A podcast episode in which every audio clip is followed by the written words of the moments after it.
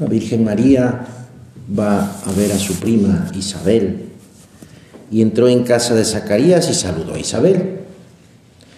Aunque eh, el relato del Evangelio no, no dice exactamente qué le dijo, cómo fue el saludo, es muy probable que utilizara la fórmula común de los judíos, shalom, shalom lak, la paz sea contigo.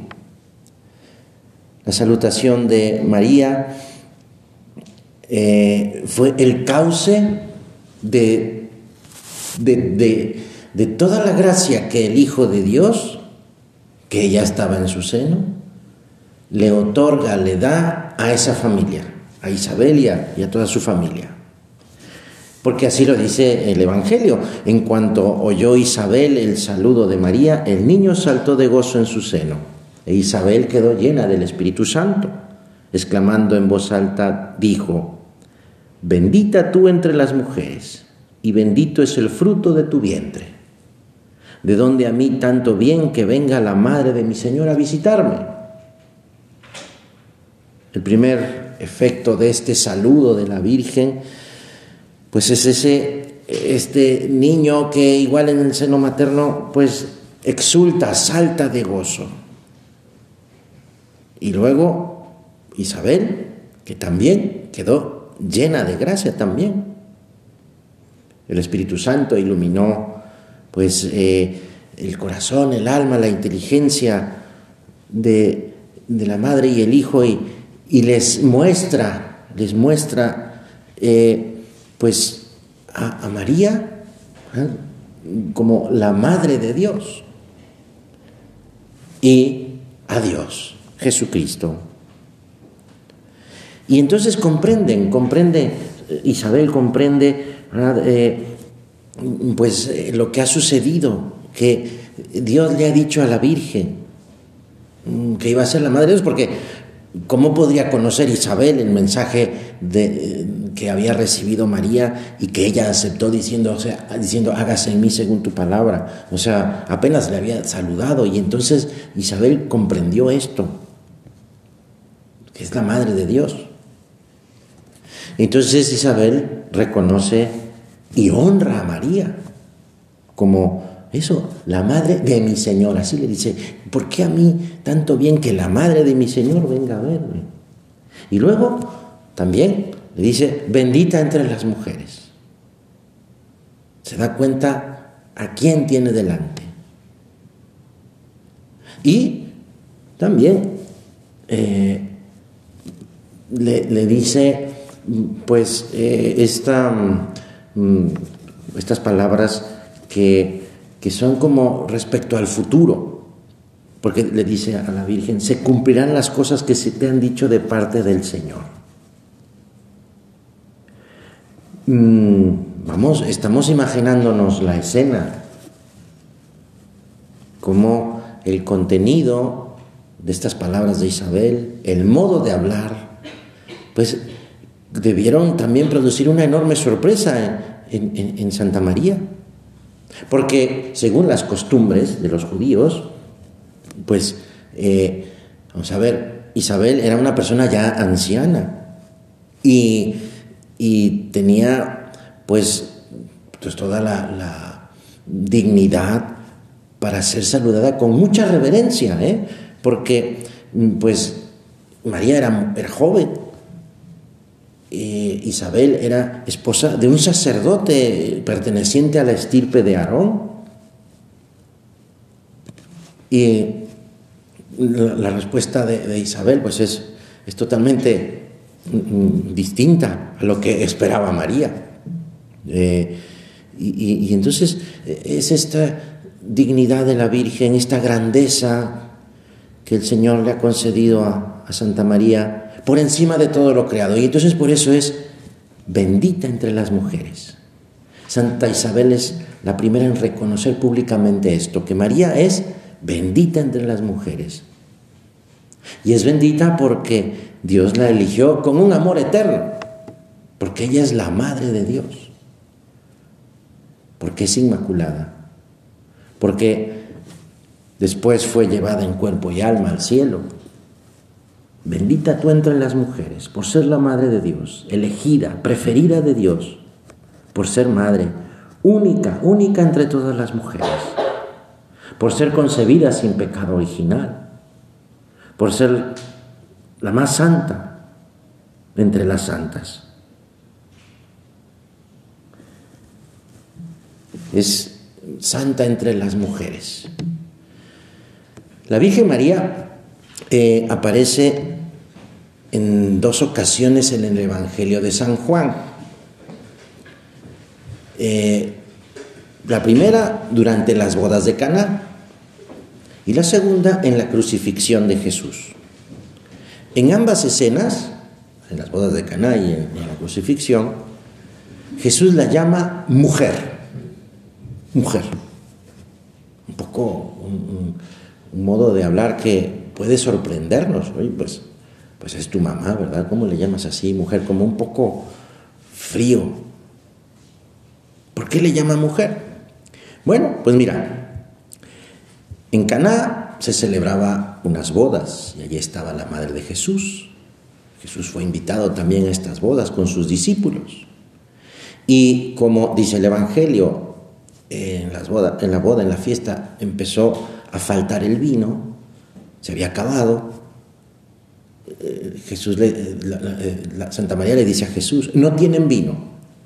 Jesús le responde, ¿y qué tengo yo que ver con eso, mujer?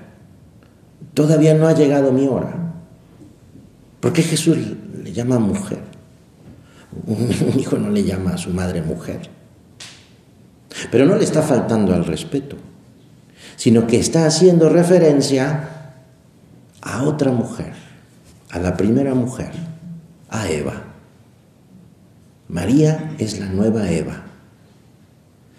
Y para confirmar esto, esto que estamos diciendo, es preciso recordar que en el Génesis a Eva solo se le llama como Eva en una ocasión. Y son once veces en las que se le llama mujer. Y en una sola, una sola se le llama Eva. Y así como Eva, la primera Eva, invita a Adán a cometer el primer pecado, ahora en las bodas de Caná, María invita a Jesús a realizar el primer milagro. Esta conexión o esta relación entre Eva y María es aún más fuerte en la escena de la crucifixión. En el mismo momento en el que el demonio, el enemigo, es derrotado definitivamente, Jesús vuelve a dirigirse a su madre como mujer. Dice el Evangelio. Jesús, viendo a su madre y junto a ella al discípulo a quien amaba, le dice a su madre, mujer, ahí tienes a tu hijo. Y luego le dice al discípulo, ahí tienes a tu madre. Y desde aquella hora el discípulo recibió en su casa a María. Esta mujer que es testigo de la muerte de cruz de su hijo, de su propio hijo, es quien mejor nos puede mostrar la esperanza en la vida eterna, la esperanza en la resurrección. Porque precisamente ella creía, ella creía en Jesús. Y entonces, al llamarla así mujer, nos recuerda que sí, que es una mujer, descendiente de Eva, que aplastará la cabeza de la serpiente. Así lo había dicho Dios. Cuando después del pecado original le dice, eh, le dice a la, serpiente, al enemigo, al demonio, eh, te pondré enemistad entre tu descendencia y su descendencia. Y una mujer te pisará, te pisará la cabeza. Esta mujer es la Virgen María. Pues entonces, viendo estos paralelismos, estas relaciones, podemos, podemos decir que en el Evangelio de Juan, la Madre de Jesús no es una mujer más. Bendita tú entre las mujeres. Esa mujer es nuestra Madre. Y los hijos se parecen a sus padres. Más concretamente podríamos decir, las hijas se parecen a su madre. En un libro, un, libro muy bueno, Mujeres Brújula, que te recomiendo leer, quizá ya lo has leído, encontré lo siguiente. Dicen los neurocientíficos que las niñas en sus primeros meses de vida concentran su atención en el rostro y en las tonalidades de la voz. Y desde muy pronto aprenden a distinguir las emociones cuando escuchan hablar a alguien. Las mujeres tienen ese maravilloso don de, intuir en, cada circunstancia el, el valor especial de la persona. Y entonces así se pueden hacer cargo de las necesidades, de, las necesidades de, que tienen al lado, de que tienen enfrente. Y saben cultivar lo bello junto a lo útil. Y transmiten lo valioso, lo valioso de la vida, lo valioso de manera gratuita, es decir, el servicio. Entonces la autora de este libro se pregunta, ¿no es esta sabiduría, eh, no es esta una sabiduría que vale la pena conservar y compartir? La que es bendita entre las mujeres te enseñará a ser como ella. ¿eh? Así lo dice un santo que quería mucho a la Virgen.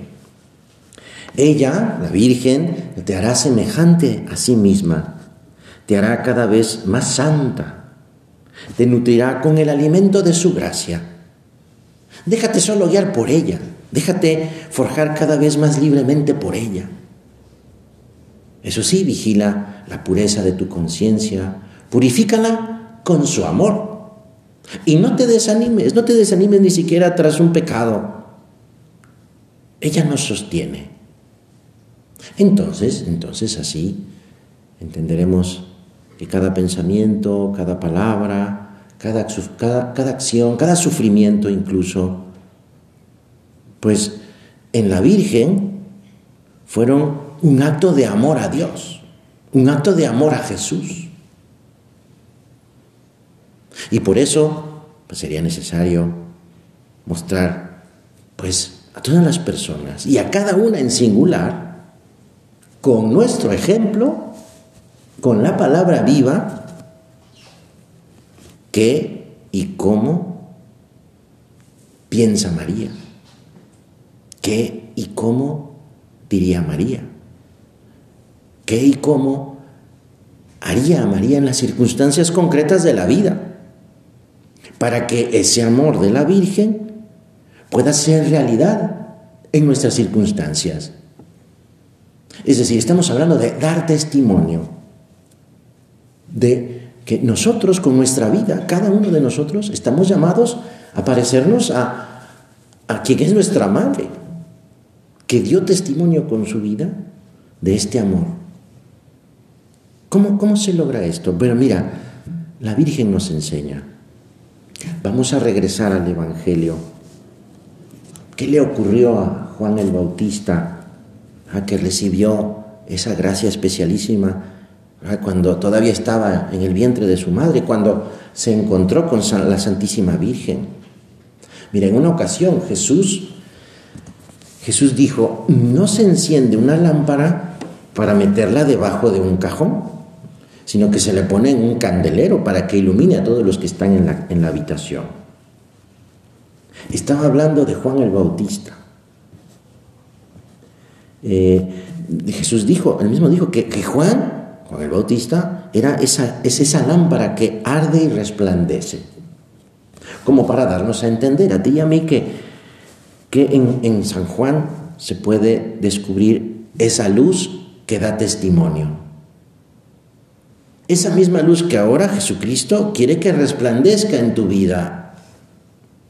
Jesús nos anima a ser luz, a ser ese candelero, ese candelero que ilumina a todos los que están en tu casa, en tu salón de clases. Pues eh, nos habla de, de, nuestra condición de, de seguidores de Cristo, de cristianos, que necesitamos, necesitamos la luz de Cristo, y a, la vez y al mismo tiempo estamos llamados a ser luz. El pecado nos, nos oscurece, el pecado nos, nos deja ciegos. Además, nos impide ponernos como, como guía para los demás.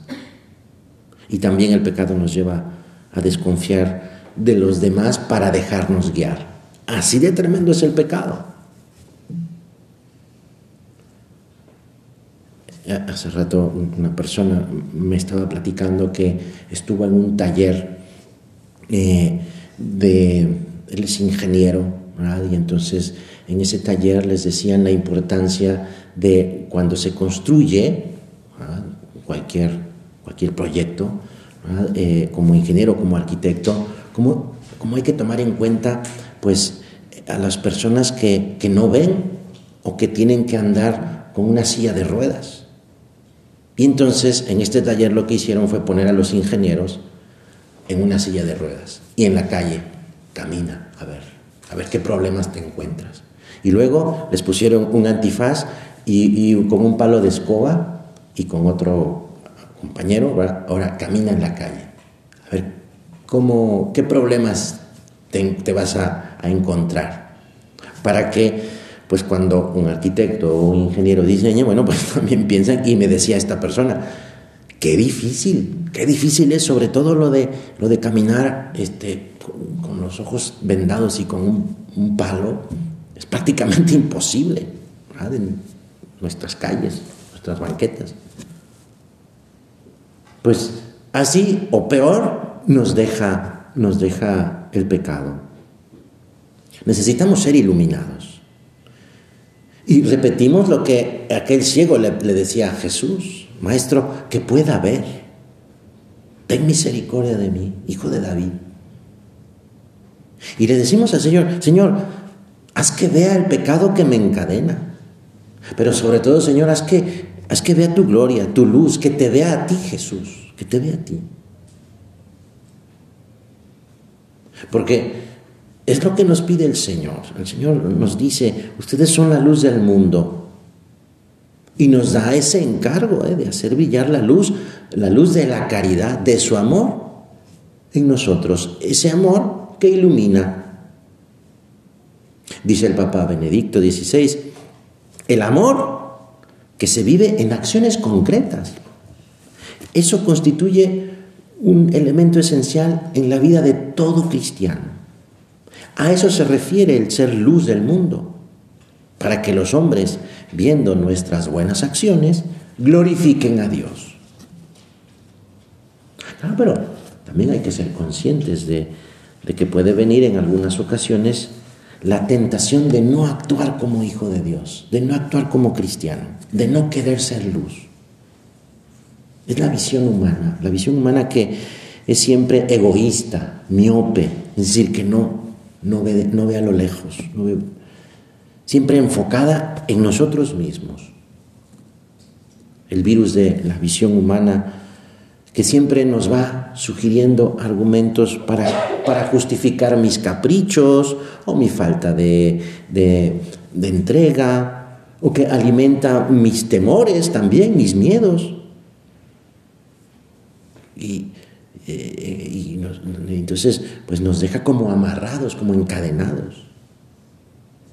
La visión sobrenatural, es decir, esta luz que nos da Dios, precisamente nos abre pues una perspectiva amplia dentro de mi vida cotidiana.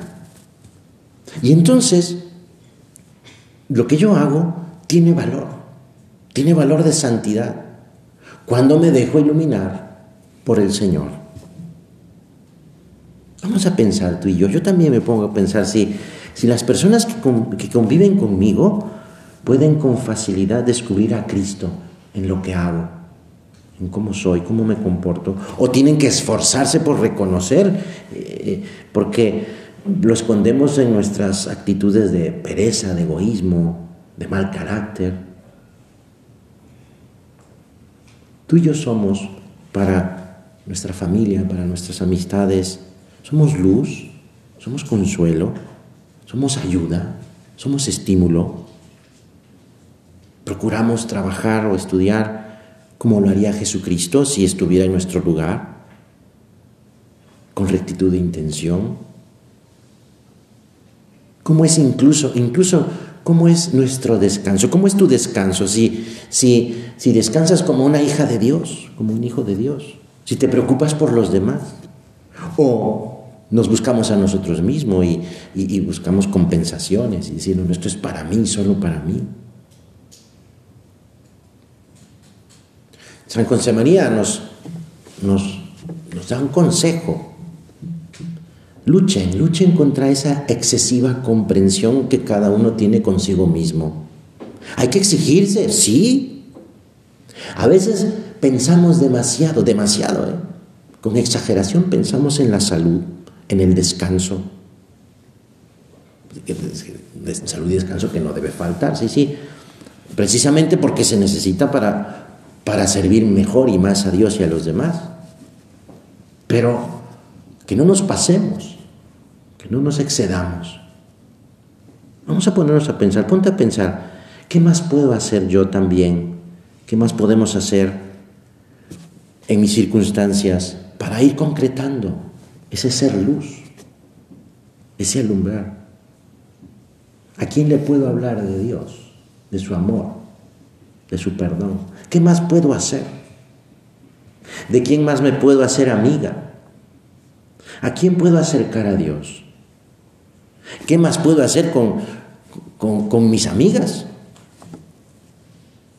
Porque mira, comunicar el amor de Dios es hablar de ese encuentro que cada uno tenemos con Jesús, esa experiencia de ese encuentro personal, ese encuentro íntimo con Jesús que no nos deja igual, no, no. O sea, nos anima a decir, bueno, ¿qué, ¿qué más puedo hacer para que más personas se enteren de este amor maravilloso de Jesús? Pues esto surge precisamente el, apostolado, surge cuando se tiene amistad con Jesús.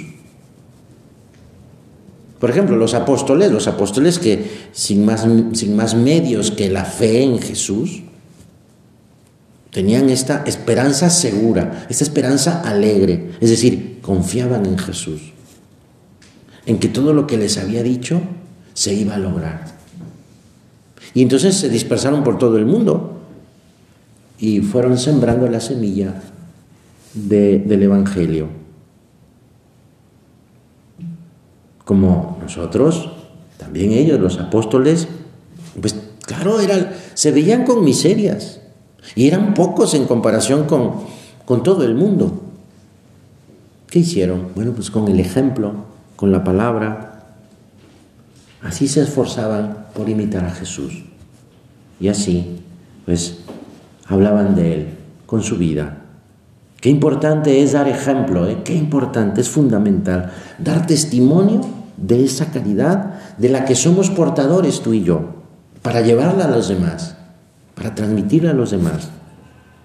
Pero mira, predicando con el ejemplo de lucha, no con el ejemplo de perfección, porque la soberbia nos puede atacar por ahí. Y entonces, ah, como mm, escandalizarnos, ¿verdad?, por los errores de los demás, y desde nuestro Olimpo, empezar a descalificar y a criticar. No, no, no, eso no, eso no es. Se requiere un ejemplo que se ve, un ejemplo que convence, un ejemplo que anima, que acerca, no que aleja, que acerca, que acerca a Dios. ¿Cómo se logra eso? Bueno, es eso, desde la, desde, la amistad con, Dios, es decir, desde, desde la vida interior, desde mi oración, porque Él, Él Jesús, que está aquí presente en el sagrario, Él es el centro. Por eso es importante mi oración, mi piedad personal. Entonces así voy a transmitir lo que Dios quiere. Es dar eco a su voz. No es una iniciativa mía. Es Dios quien me dice, oye, ¿no le podrías ayudar a esta persona? Oye, ¿no le podrías dar este consejito? Vos que puedes ser de alegría, de exigencia también, oye, pórtate bien ya, por favor. Incluso también de perdón, la que sea, la que sea, la que sea. Pero tengo que saber cuál es. Y entonces es por medio de mi relación con Dios, de mi oración, cómo voy yo a poder ayudar a los demás. Cuando conoces a Jesús, cuando sabes quién es, cuando sabes lo que ha hecho por ti, lo que se ha sacrificado por ti, lo que te ha dado, mira, es difícil no desbordar de alegría. También es difícil que no compartas con otros lo que, lo que sabes, lo que sabes de Jesús, lo que sabes de la Santísima Virgen. Te quema, quema, porque de verdad quema esas ganas de hablar a las personas del amor de Dios, de la misericordia de Dios, del perdón de Dios. La gente, las personas que están a tu alrededor necesitan, tienen esa sed, esa sed de, esa sed de Dios, aunque no lo sepan, pero tienen esa sed de Dios, porque tienen esa sed de alegría, de paz, esa alegría y esa paz que el mundo no da, que solamente Dios da. Y nosotros recibimos el amor de Dios, no porque seamos mejores, sino porque Dios nos confía. Y eso nos confía no, nada más a los que estamos aquí, sino a todos los cristianos, a todos los bautizados. Y entonces es Dios quien hace creíble nuestra palabra. Porque predicamos un Dios encarnado, no una teoría, no una idea no una fórmula, no, no, una vida, una persona, una persona viva. lo encarnado es lo contrario a lo que es irreal. ¿ah? Es lo contrario al más allá. Es, es vivir en nuestras circunstancias concretas este amor de Dios. Por eso no se trata de procurar tener amigas para hacer apostolado, sino que es en la misma amistad donde se manifiesta ese amor. Y claro, entre más amor, pues eso, habrá más amigas. Es decir, no es instrumentalizar el amor de Dios. O sea, no se trata de, ah, pues invitar, invitar actividades eso no es apostolado. El apostolado es querer el bien de aquella persona y el bien es querer que Cristo esté en el corazón de aquella persona que es mi amiga, porque la quiero. Y quiero a Jesús también, por supuesto.